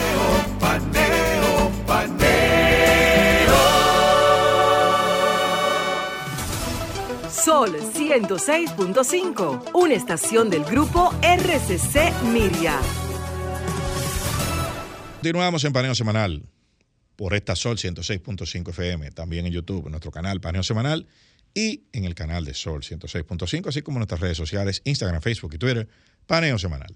Bueno, vamos para el patio. Ya estábamos más o menos ya o cerca, menos ¿verdad? cerca, Estamos sí. hablando de los fiscales y eso. Eh, eh, para cerrar el tema anterior, eh, a mí me parece que eh, nosotros como sociedad, nadie quiere corrupción, No. todo el mundo está en contra. Ahora bien, si nosotros queremos luchar contra la corrupción, tenemos que eh, hacer los procesos como Dios manda y concentrarnos en investigar y en buscar la verdad y no en trancar gente. Porque con la gente presa no se hace nada. Fíjense que aquí hay un paquetón de gente presa, de considerada, eh, Se eh, le están venciendo los plazos. que se le están venciendo los plazos, pidiendo prórroga cada rato y después saliendo a llorar, a decir que, que- que estos casos son muy grandes. Tú sabes, eh, eh, etcétera. A decir que, y a decir que los jueces son estos, que, que el sistema no sirve, todo eso. Sí, sí, y que tampoco se evidencia un- una, un- una intención de mejorar las condiciones No. de los fiscales porque en los presupuestos siguen igual. Claro que no. En, en lo- en las partidas presupuestarias que se dedica al Ministerio Pero Público ve a ver el presupuesto. sigue igual. Ve a ver el presupuesto de la Cámara de Cuentas. Entonces si- no hay una intención de mejorar esos procesos que ahora los fiscales dicen que, que son muy grandes y que no, Ya claro. no pueden. Eran, eran, pero eran grandes. Pero precisamente la, la pompa que se dio a eso es que eran grandes procesos. Ese, ese era el, atra- el atractivo. Sí, sí. Ese era el mérito. Re más grande. y- Ese era el mérito. Entonces ahora el problema es que son muy grandes. Y, y- y por eso el sistema tiene que ser flexible eh, para porque los procesos son grandes. Ahora, ¿qué es lo que pasa? Que, el legislador fue sabio. El legislador prevé la solución. Bueno, yo estoy 18 meses. ¿no? Y lo declara complejos. Eso, yo te lo declaro complejo, tú lo pides, Para el, que el tenga juez, más tiempo. el juez te va a dar un chance. Mira, ahora, si tú en esos 18 meses no resolviste, tú no puedes tener una persona presa hasta que tú resuelvas. ¿Entiendes? No, no porque lo quiera un juez, sino porque la ley lo dice. No porque la ley lo dice, es una regla. El Código Procesal Penal dice que la presión preventiva no excederá de los 18 meses. Tú, tú me decías algo de la favorabilidad y el asunto de la matemática. Bueno, que- que- eh, a mí me preocupa mucho que el Ministerio Público aquí entienda que los plazos no responden a lógica matemática. Entonces, ¿cómo lo contamos los plazos? Bueno, si no hay matemática. No, no, eh, sí, claro, claro, pero eh, es, eso, eso es, es un caso de ausencia de regla. De ausencia de regla. Si no hay regla, entonces tú pudiese decir, bueno, no responde a, a- a- a criterios puramente matemáticos y, y- y vámonos a la casuística. Ahora, ese no es el caso, porque es que hay una regla que dice que, que no más de 18 meses. Y es clara, Y, no está por supuesto. no y aún así, aún no haya reglas, la misma Corte Interamericana de Derechos Humanos, en el caso de Honduras, por ejemplo, que tenía un plazo máximo de prisión preventiva de tres años, la Corte juzgó ese plazo como una pena anticipada e instó a Honduras a reducir esos plazos. Ajustar la ley. Claro, ajustar su, su- su- su- su ordenamiento jurídico interno para que no se convirtiera en una pena anticipada. Que pudiera ser, eh, es, es obviamente eh, injusto. Exacto, porque quita... qui- Es vamos, excesivo. Exacto. Quita, quita ese componente. Vamos a suponer que el Código Procesal Penal de aquí no dijera que son 18 meses. Bueno, pero está, esa, está la jurisprudencia. Está la jurisprudencia. Dice que no se puede convertir en una pena anticipada. Sí. Y es reiterativa en eso. Porque viola, viola la, la- la presunción de inocencia. Tú lo estás condenando. ¿Lo estás condenando? Pero vuelvo y repito, el problema de la, del pueblo reclamando eso. Bueno, que Porque yo es que siempre nosotros recuerdo- como pueblo reclamamos la justicia con Claro, tanta... es que no ha dado tan duro la corrupción que ya estamos reclamando, no importa que no se cumpla el proceso, Ah, bueno. preso. Bueno, entonces si esta sociedad... Está- estamos mal. Claro, no, lo que tenemos que salirnos de todos los ordenamientos jurídicos internacionales y adoptar el código de Hammurabi. No, y después nos quejamos de Trujillo. Exactamente. Eh, un código que permita todo eso. No queremos eso. Ahora, cuando te lo hagan a ti, no llores. Porque eh, mientras se lo están haciendo los otros, a- no te importa, está muy bien. Ahora, después van por ti. Después van por ti. Porque hoy son ellos, mañana eres tú. Tenemos que... eh, Eh, eh, entonces, entonces Desarrollar. yo, yo pienso, eh, eh, cuando, cuando tú ves que esa es la mentalidad de- de- del Ministerio Público aquí, que dice que no se puede contar así. Ahora, te reitero, eso es una regla. Las reglas no se interpretan en derecho. Y si se interpretan, es a favor es en fa- a favor del, de la- del- Del de, imputado. del de quien alega que se le están violando los derechos, el justiciable. Porque para qué el, el- ¿El sistema penal para qué es? ¿Para qué es el sistema penal? Sistema penal para proteger a quién? Al infractor. No va a proteger a la víctima. Porque después del delito, después que el, después que el hecho está consumado, ya. Si lo mataron, ya, muerto se queda. ¿A quién es que tú tienes que proteger al, al imputado para que no le impongan una pena que no sea la que está prevista en las leyes? Para que se haga justicia y no se pueda utilizar eso para agredir a otro. ¿Y para qué el procedimiento, el, el proced- el procedimiento penal? O para garantizar que esa conclusión de declarar no culpable o culpable a un imputado se haga dentro de los cánones del proceso, respetando los derechos del imputado, las normas del debido proceso, que según el artículo 69 de nuestra Constitución son aplicables a todas las materias. Sí, el criterio y que quede Ajá. fuera de toda duda. ¿Y qué es debido proceso? Bueno, uno, uno de los componentes, eh, el, el- el ser, el ser oído en justicia, el ejercer el derecho a la defensa. ¿Y qué es ser oído en justicia? O tener el derecho de proponer cuantas mociones usted entienda que le favorezcan en un tribunal o que procuren esclarecer, eh, eh, eh, ayudar a mantener su presunción de inocencia y su estado de libertad, que es el estado eh, eh, primario del individuo. Así que Entonces no aquí se dice, puede alegar de, de que No. accidentan el proceso. ah, no, que aquí lo incidentan el proceso. Ah, pero ven acá. Entonces, para yo tener derecho a, a- a beneficiarme de una, de una norma eh, o de un criterio o de un plazo que me favorezca, yo tengo que no incidentar el proceso. Pero aquí hay jurisprudencia donde el cúmulo de trabajo de un tribunal es eh, causa para que no se computen los plazos a favor de los imputados. Hay jurisprudencia de eso aquí. El cúmulo de trabajo. Decir, que si hay mucho cúmulo de Sí, sí, trabajo. si hay mucho trabajo en el tribunal, si el tribunal está sobrecargado, entonces los plazos se pueden. Eh, si el imputado incidenta, eh, hay jurisprudencia que, bueno, sí, es que no, él no se puede beneficiar de un plazo porque él lo incidentó. Eso es una, eso es una cuestión.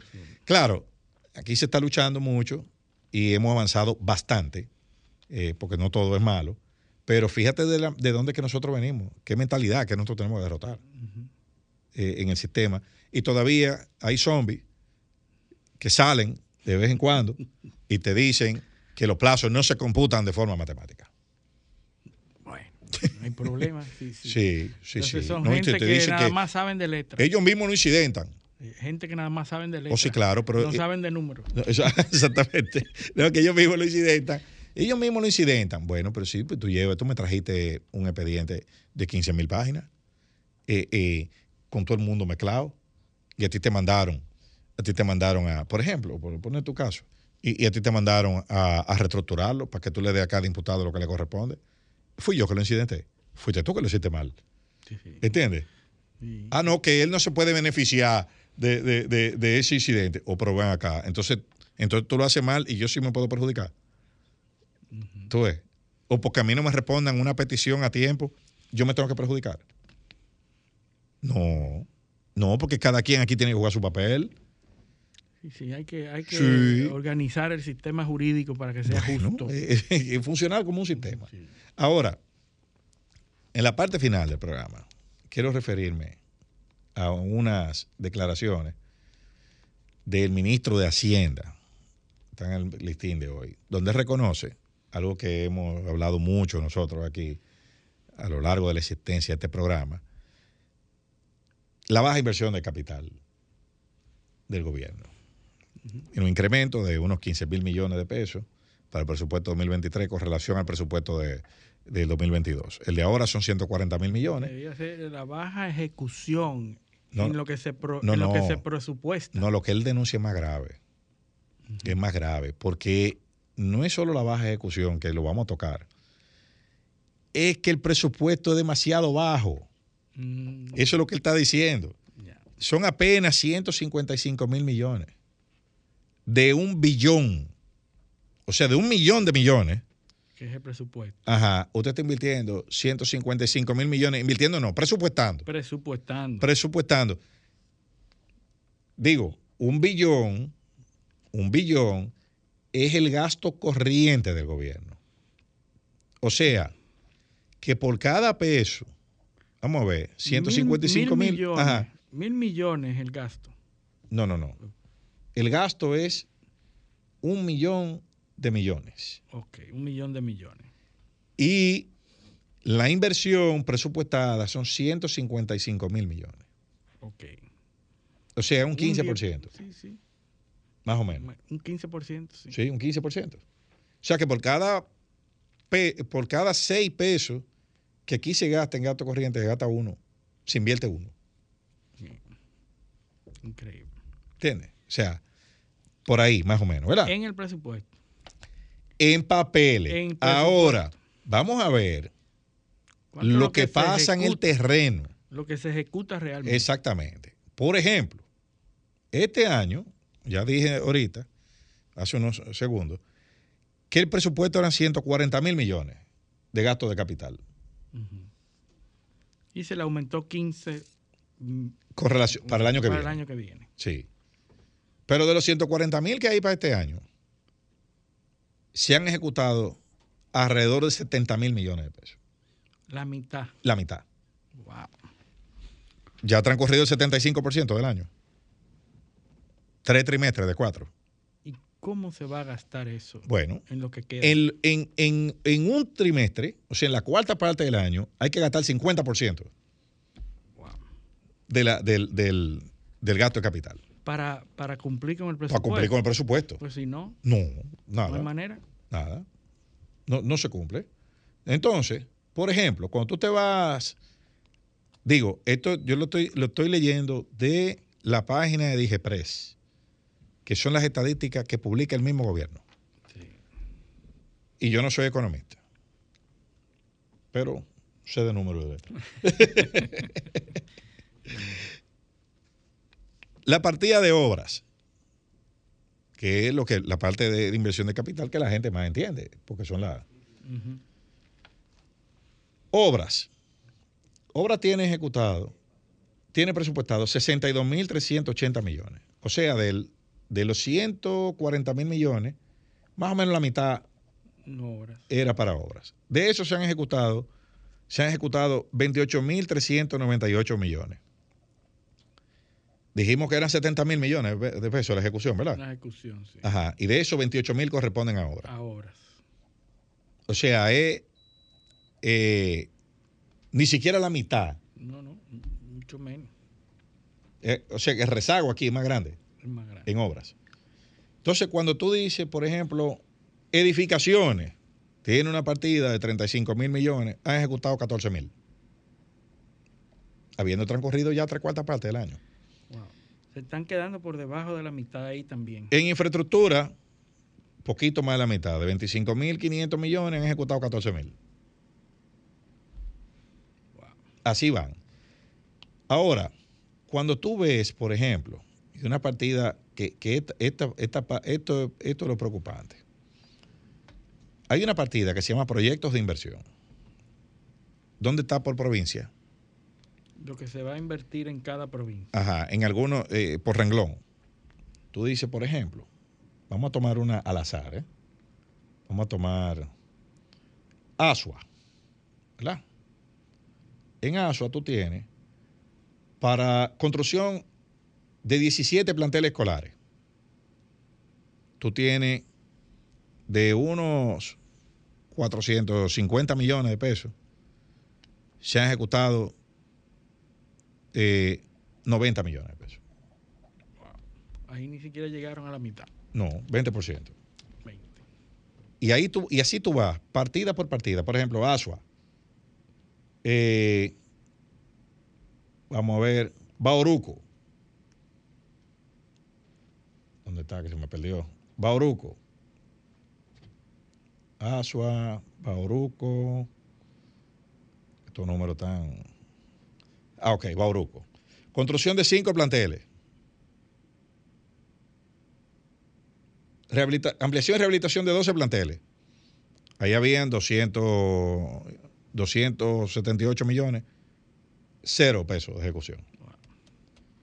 Eh, Barahona, construcción de 11 planteles, cero pesos de ejecución. No puede ser. Planteles escolares. Planteles escolares. Dajabón. Dajabón, construcción de tres, tres planteles, cero pesos de ejecución. Te- ya te he mencionado cuatro provincias, ¿verdad? Eh, construcción de cuatro estancias infantiles, provincia de Duarte, cero pesos de ejecución. Y así vamos, te la puedo una por una. Elia Piña, estamos hablando de provincia pobre, de la frontera. Sí. Eh, ¿Y dónde que más se ha ejecutado? Vamos, vamos a buscar la, la- o Distrito la- Nacional, Distrito Nacional. Santiago, ¿Y pero, ¿Cómo va? pero no llegan a 50% Ninguno. en, en ese renglón. Increíble. Pero, Hay, hay, hay partidas. pero por eso que se, se entiende entonces la deficiencia de planteles. Por supuesto, por supuesto. Y así, vo- así podemos, podemos ver, es una sábana, una lista grandísima. Pero lo que yo quiero ilustrar con eso es que lamentablemente, lamentablemente, por ejemplo, dice el ministro, tú recuerdas, tú recuerdas que aquí hablamos de la presa de Monte Grande, ¿verdad? Sí. Eh, en mayo, de, en fe- el 27 de febrero de este En año, el, en el discurso del presidente. o por supuesto, eso se, se dijo, se dijo que a mediados de este año el embalse iba a estar listo. Pero aquí hay, aquí están todavía. Por ejemplo, en la presa de Monte Grande se destinarán 2.086 millones. Eso es para el presupuesto de 2023. 2.000 millones. ¿Tú sabes cuánto es eso en dólares? Esos son menos de 40 millones de dólares. Hay un, hay un préstamo en el Congreso, que no, no recuerdo si se llevó a aprobar en el Senado, en la legislatura anterior, de 600 y pico millones de dólares. Para eso. Bueno, pero aquí hay 2.000 millones para el presupuesto del año que viene. O sea, no la terminó. De sobre esa presa el presidente habló el 27 de febrero de 2021, la volvió a mencionar el 27 de febrero de 2022, mandó ese préstamo al Congreso en, en marzo de este año y todavía están presupuestando, y mira qué cantidad, 2 mil millones de pesos. Hay que ver cuánto de eso ejecutan. Entonces, eh, eso, vuelvo y digo, la gente, lamentablemente, al principio, todo muy bien, todo. Ahora, cuando el presidente va a los sitios, que toda esa obra están sin hacer, en la primera plana del listín diario hoy, hay una historia de una gente de Samaná que le llevaron cinco planchas de zinc. Llevaron, fueron a un pueblo, a una, una, una- una demarcación destruida por el huracán Fiona, llevaron 200 planchas de zinc, repártansela y adiós. Y tocaron de a cinco planchas de zinc Por persona. por, por familia. Por familia. Esa fue la, la ayuda. Muchas fotos, muchas redes sociales. Hay que aterrizar. Hay que aterrizar. Eh, lo- los pueblos, a la gente, eh, eh, eh, a la gente le importa muy poco que tú digas, años, bueno, eh, que en realidad es uno. es uno. Sí, porque tú sabes que hay que parar las inauguraciones en noviembre del, 2020 del 2023. Ya hay que parar las inauguraciones y tú entras de- y tú entras a ser fiscalizado por la Junta Central Electoral porque tú entras en periodo electoral. Ay, Las elecciones son en febrero. Se le está haciendo La- las municipales son en febrero de 2024. Se le está haciendo tarde. Bueno, y con, esta, con este comentario llegamos al final de nuestro programa. Agradecemos su sintonía en este sábado y les pedimos que con el favor de Dios nos acompañen el próximo sábado en otra edición de Paneo Semanal. Hasta entonces. Paneo, paneo.